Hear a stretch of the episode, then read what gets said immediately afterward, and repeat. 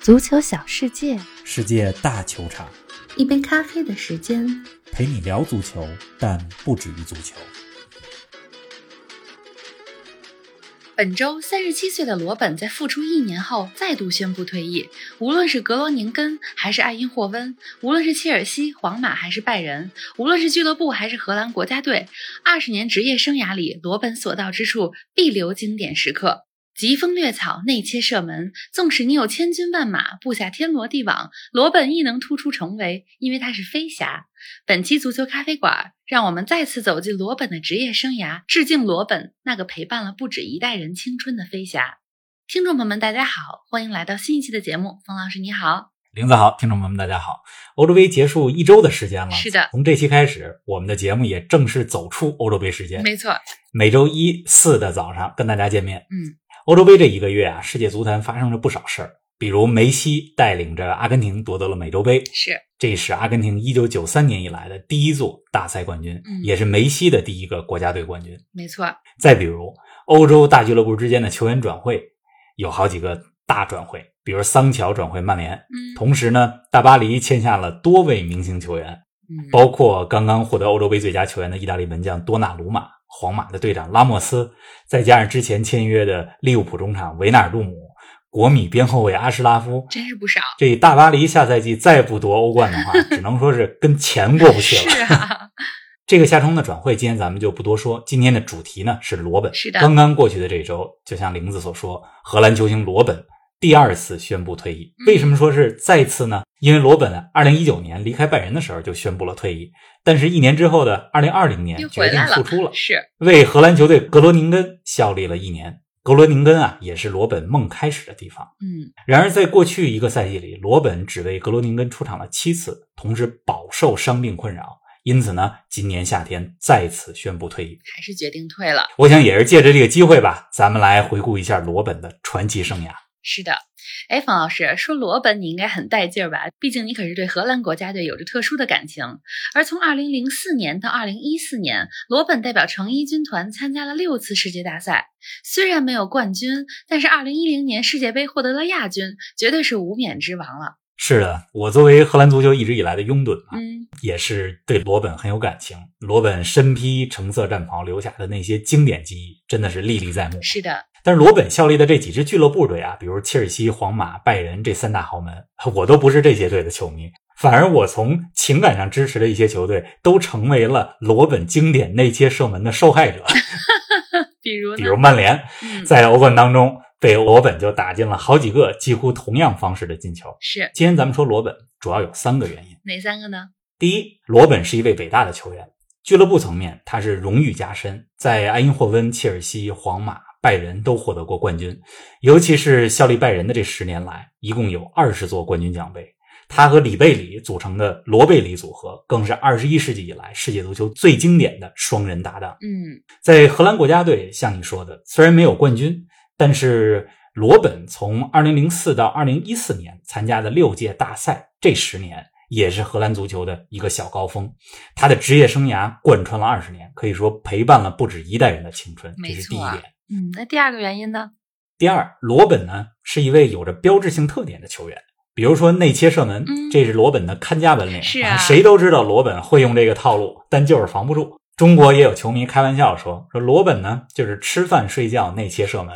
这三件事儿。太专业了。当然了，罗本有的也不只是内切射门。无论是十六岁在格罗宁根出道的罗本啊，还是三十多岁进入职业生涯末期的罗本，他的速度都是非常之快，因此也有了小飞侠、闪电侠啊这样的啊还有这个称呼。名字，还有一个原因，那就是罗本呢，嗯，他现在不只是一位已经退役的球员，他呢在职业生涯当中留下来的一些技战术的特点和创新，对于当今和未来的足球发展趋势，实际上是有着深远的影响。比如呢？我给大家举个例子，嗯，大家都知道罗本是一位左脚选手，是职业生涯的起步阶段，他都是主打左边锋的位置。但是在他效力皇马的最后一个赛季，罗本开始尝试打右路，有收获了不错的效果。嗯啊来到拜仁之后，更是这十年里边主打右路。作为一名左脚选手打右路，这个呢被称为逆足，嗯，但是往往能收到奇效，因为呢，这个左脚选手他可以在右边路内切，内切之后正好调整到左脚打门，换成左脚，嗯，会非常有威胁。是对，因此在罗本之后啊，你可以看到当今的世界足坛有很多左脚球员嗯实际上是在打右边路，嗯，也有很多右脚球员在打左边 路。这个逆足的现象还是到处都是。是远了不说，咱们就说刚刚结束的欧洲杯，丹麦和捷克的比赛当中，丹麦的第二粒进球就是左边翼卫梅勒送出的右脚外脚背绝妙的助攻。嗯梅勒呢是一位右脚选手，放在左边路非常有威胁。如果他不在左边路，就没有这脚特别漂亮的助攻了。对呀、这样的例子在欧洲杯当中呢有很多，比如意大利的左边后卫呃斯皮纳佐拉嗯也是这样的情况。哎呀，总之罗本是一位伟大的球员啊，是一位特点鲜明的球员，同时他的技战术对于推动足球的进化呃有着深远的影响。光这三点，我觉得就足以构成我们今天说罗本的原因。是啊，哎，你说罗本陪伴了不止一代人的青春，这句话我很有感触啊。我身边一直关注和喜欢罗本的球迷，据我所知有八零后啊、九零后，还有零零后。罗本的职业生涯贯穿了二十年，要是细数他的经典时刻，一期节目肯定说不完。冯老师，如果让你选一个最经典的罗本时刻，你会选什么呢？我选两个吧，一个是俱乐部层面的最经典时刻，一个是荷兰国家队层面的。好啊，先说俱乐部呗。罗本效力拜仁期间，二零一二一三赛季的欧冠决赛，那是一场德国内战嗯，拜仁慕尼黑对多特蒙德。那场比赛当中啊，罗本先是为曼朱基奇送出了一次助攻，之后又在比赛快结束的时候绝杀多特蒙德。嗯，因为在比赛快结束的时候，当时比分还是一比一，大家都会以为这场比赛要进加时赛了。嗯但是到了比赛的第八十九分钟，罗本突入禁区，闪转腾挪之后， 面对多特门将魏登费勒一个很轻巧的射门，把球打进，绝绝杀了多特蒙是德的。这场比赛呢是在温布利进行的，比赛之后，罗本呢也被称为温布利先生。嗯，罗本的职业生涯里为拜仁打进了一百四十四个球。咱们为什么偏偏选这个呢？不仅因为这是欧冠决赛里边的绝杀，也是因为有故事、有铺垫。这二零一三年的欧冠决赛之前啊，罗本已经代表拜仁参加过两届欧冠决赛了。啊，第一次是二零一零年决赛输给了国米，那支穆里尼奥执教的国米；第二回是二零一二年的决赛，拜仁在自己的家门口惜败于切尔西。罗本在那场比赛的常规时间里还踢丢了点球。哎呀，是的，这到了二零一三年，罗本本人的第三次欧冠决赛，一个助攻，一个进球绝杀，成为关键先生。嗯所以这事不过三嘛，这也是罗本的一次自我救赎。确实这是是俱乐部层面。嗯。那再来说说国家队层面呢？二零一四年的巴西世界杯，荷兰和西班牙可谓是冤家路窄，小组赛第一场就相遇了。这两个队啊，可是二零一零年世界杯的冠亚军。在南非世界杯的决赛里，荷兰这边罗本错失了单刀球，而西班牙这边在加时赛当中是伊涅斯塔的绝杀，让西班牙获得了世界杯的冠是军。的，四年之后，到了二零一四年的世界杯第一场比赛小组赛，荷兰再次碰上西班牙，可以说是复仇之战。这场比赛当中，荷兰五比一大胜。嗯，罗本打进了两个进球，一个球是边路内切之后的打门，另外一个球是比赛的尾声阶段，斯内德从后场送出长传，罗本强行超车带球突破，先是摆脱了拉莫斯，又是戏耍了卡西嗯，把球打进。是如果没有看过罗本踢球的球迷啊，想知道罗本罗本式的进球是什么样子，你就搜二零一四就看这年场世界杯荷兰和西班牙那场比赛，罗本的这两个球，一个是标志性内切，一个是标志性的小飞侠快速突破。全是他的特点。上面这两个进球嗯都有一些自我救赎式的色彩，只有了解罗本的故事，才能明白刚才说的这两场比赛对罗本有多么重要。嗯，说起罗本的俱乐部生涯，被许多人记住的是他在拜仁的荣光十年，以及他和里贝里组成的罗贝里组合。但在2009年来到拜仁之前，罗本已经在荷兰、英格兰、西班牙留下了自己的印记。方老师，我知道罗本的职业生涯很难用几分钟就讲透，但你能不能还是给我们串讲一下他的经历呢？呃我试试。咱们这节目呢不是流水账，大家是要想看流水账的话，网上一搜一大堆，我就按照自己的理解给大家来串讲一下罗本的经历。可以啊，罗本的生涯可以分成两个阶段，以2009年夏天加盟拜仁作为中间的划分点。第一阶段就是加盟拜仁之前，第二阶段就是加盟拜仁之后。先来说第一阶段嗯，这个罗本啊成名很早，十六岁就代表家乡球队格罗宁根在荷甲出场。这网络上呢也流传着一段罗本十五岁时候的一段自我介绍。这镜头上十五岁的罗本啊，看着非常老成， 少年老老成是就像二十多岁的球员。有意思的是呢，年少的罗本家里墙上同时挂着阿森纳和热刺的围巾，啊，这个很少见。是啊，这俩球队是北伦敦死死敌敌嘛？嗯，这就像一个球迷说同时喜欢皇马和巴萨，嗯就像一个国内球迷说同时喜欢北京国安和上海申花一 样。是这罗本呢，在荷甲的格罗宁根和埃因霍温先后效力。成名之后，他也确实来到了伦敦，但是呢，他既没有效力于阿森纳，也没有效力于热刺嗯，而是效力了阿森纳和热刺共同的死敌切尔西。有点意 思。在切尔西，就是那支穆里尼奥刚刚执教的切尔西，罗本帮助切尔西连续两年夺得了英超的冠军。也正是在斯坦福桥吧，我们这些全球的球迷开始认识罗本，对他的第一印象就是一匹边路快马，初生牛犊不怕虎。然而呢，却经常受伤，因此罗本也有了“玻璃人”的这样一个称呼。啊，这样，二零零七年的夏天，罗本离开了斯坦福桥，加盟了皇马。当时的皇马有荷兰四少当中的三少，嗯罗本、范德法特和斯内德。在伯纳乌，罗本不仅是一匹边路的快马，而且在皇马西甲夺冠的零七零八那个赛季当中，罗本还有着两个关键的头球破门。嗯，也正是在皇马期间，罗本开始尝试打右边路，从右边路开始内切射门。所以皇马生涯呢，虽然并不如预期的那样成功，但是罗本在皇马丰富了自己的踢球方有了式。新的踢法，嗯没错儿，到了二零零九年的夏天，罗本又要转会了。嗯这次转会的一个原因是，皇马要买更大牌的球星啊，C 罗和卡卡在同一个夏天降临到了伯纳乌，而罗本的下一站则是慕尼黑，这是他的第一阶段。您正在收听的是《足球咖啡馆》，一杯咖啡的时间陪你聊足球，但不止于足球。欢迎您在各大音频平台关注我们的节目，同时欢迎关注冯老师的足球评论公众号“冯球必侃”，让我们一起聊球、砍球、追球。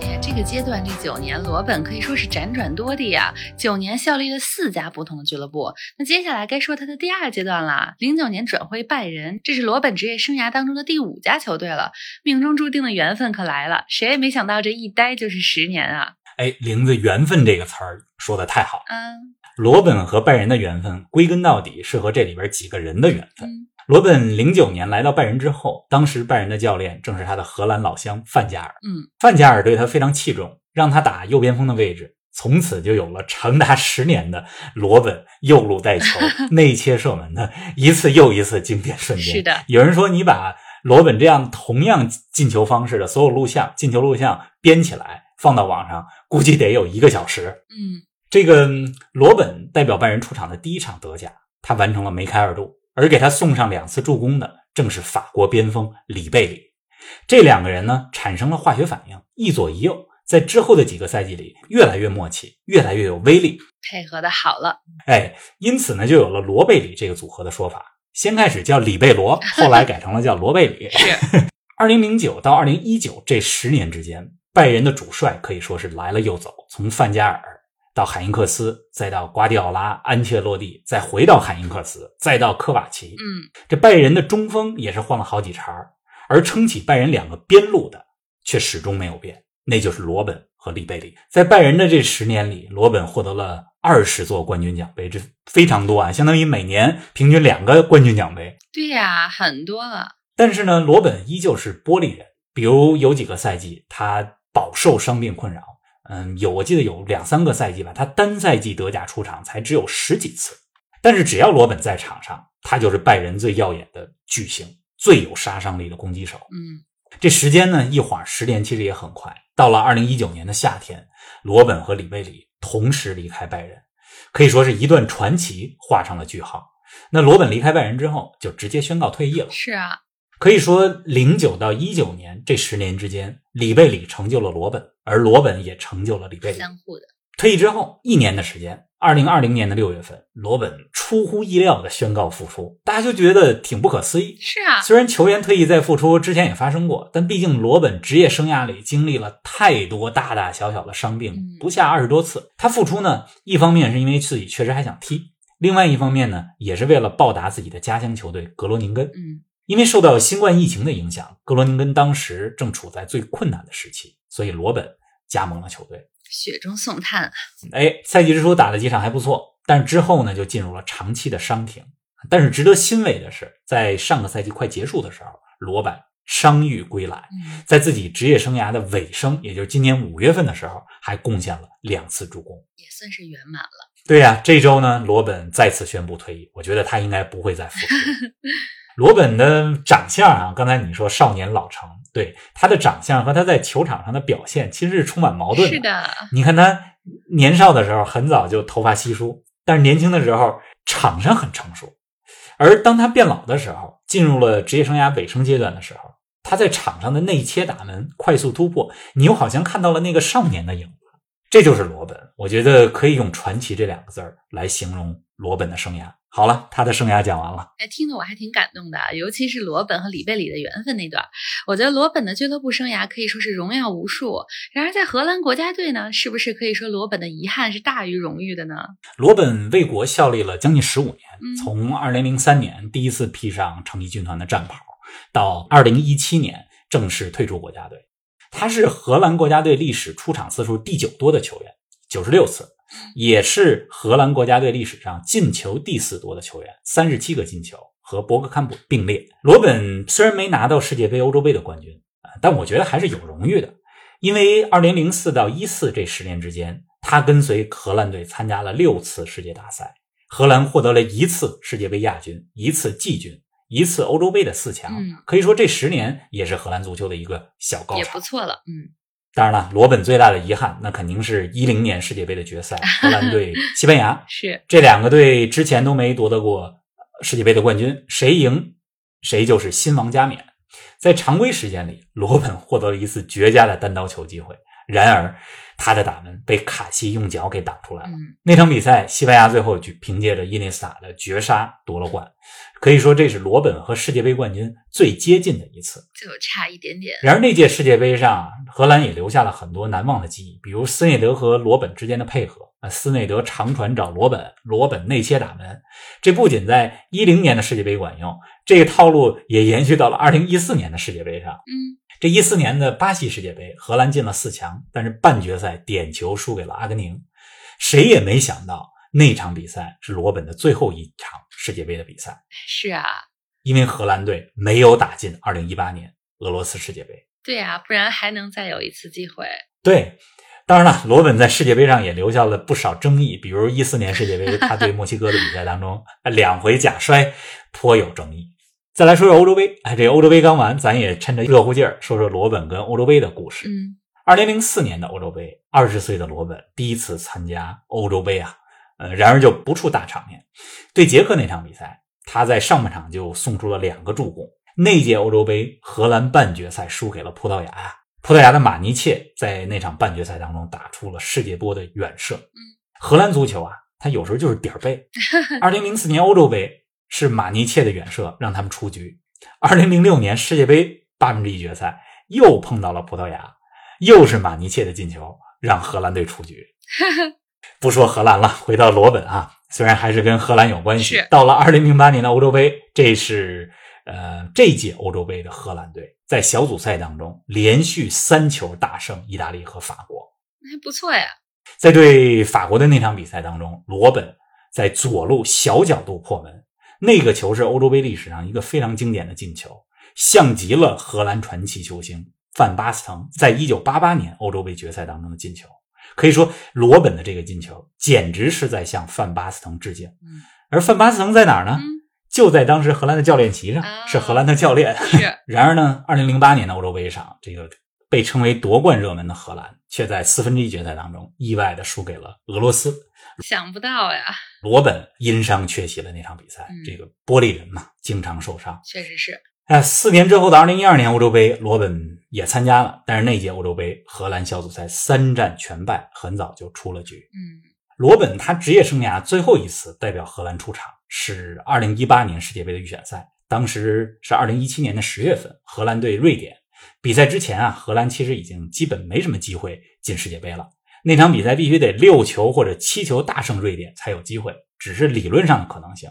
但是就是在这种情况下，带着队长袖标的罗本在那场荣誉之战当中打入了荷兰队的全部两个进球。荷兰没进世界杯，但是罗本可以说是尽了全力，可以说是带着尊严摘下了队长袖标，带着尊严最后一次脱下了荷兰队的橙色战袍。对啊，罗本正式退役了。但就像你刚才说的，罗本所引领的逆足边锋的潮流，放眼欧洲杯和五大联赛比比皆是。王老师，你觉得现役球员当中有谁的技术特点比较像罗本呢？我还真的很认真考虑过这个问题，但是答案呢是没有一位特别接近 罗本的，罗本是独一无二嗯的。我考虑过这么几个球员，那萨拉赫对吧？这也是打右边锋的左脚球员，萨拉赫那射门绝对是世界一流，但是速度没法跟当年的罗本比。再比如曼城的马赫雷斯、伯纳多·席尔瓦，也都是打右边锋的左脚将，也都是一流球星，嗯但是他们的速度还是不如罗本。职业成就也没能达到罗本的高度，差点。嗯、我倒觉得有时候看曼联的这个格林伍德吧，觉得有点像当年罗本的劲头，而且他是左右脚比较平衡、比较均衡的球员，嗯、但是距离罗本的高度还差得比较远。哎，我觉得这个问题啊，不如咱问问听众朋友们，大家觉得现役球员当中谁的技术特点最像罗本，或者说谁最有可能达到罗本的高度？您给我们留言说说。是啊，很期待看到大家的评论啊！时间过得太快了，咱们节目要到尾声了。今天听冯老师这么一讲，我也是更进一步了解了罗本的故事，真是一位特点鲜明、不可多得的传奇球员啊！对的，呃，一位球员啊，他有多成功、多伟大啊、嗯，不只要看他获得多少荣誉，也要看他的出现，对吧？给世界足坛带来了哪些独一无二的特点？他退役之后，给足球这项运动留下了什么？光是罗本留下这些关键词儿，就说明了一切，比如小飞侠。温布利先生、罗贝里组合、罗本通道、罗本区域，当然还有罗本所穿的秋裤，也是一段佳话。这秋裤的事儿呢，也让罗本和咱们中国球迷增进了一层亲近感。这效力拜仁期间啊，这德国的冬天太冷了，是啊，罗本呢就在短裤和球袜里边套了一层秋裤，有时候穿的是白色的，有时候穿的是黑色的。后来人家说你这秋裤的颜色必须和拜仁的球衣颜色一样，所以就穿了红色的秋裤。 哎，咱们罗本就说到这儿吧，下期再跟大家说一个不同的话题。好呀、啊，不见不散。好的，咱们回顾罗本呢就到此结束了，下期节目不见不散。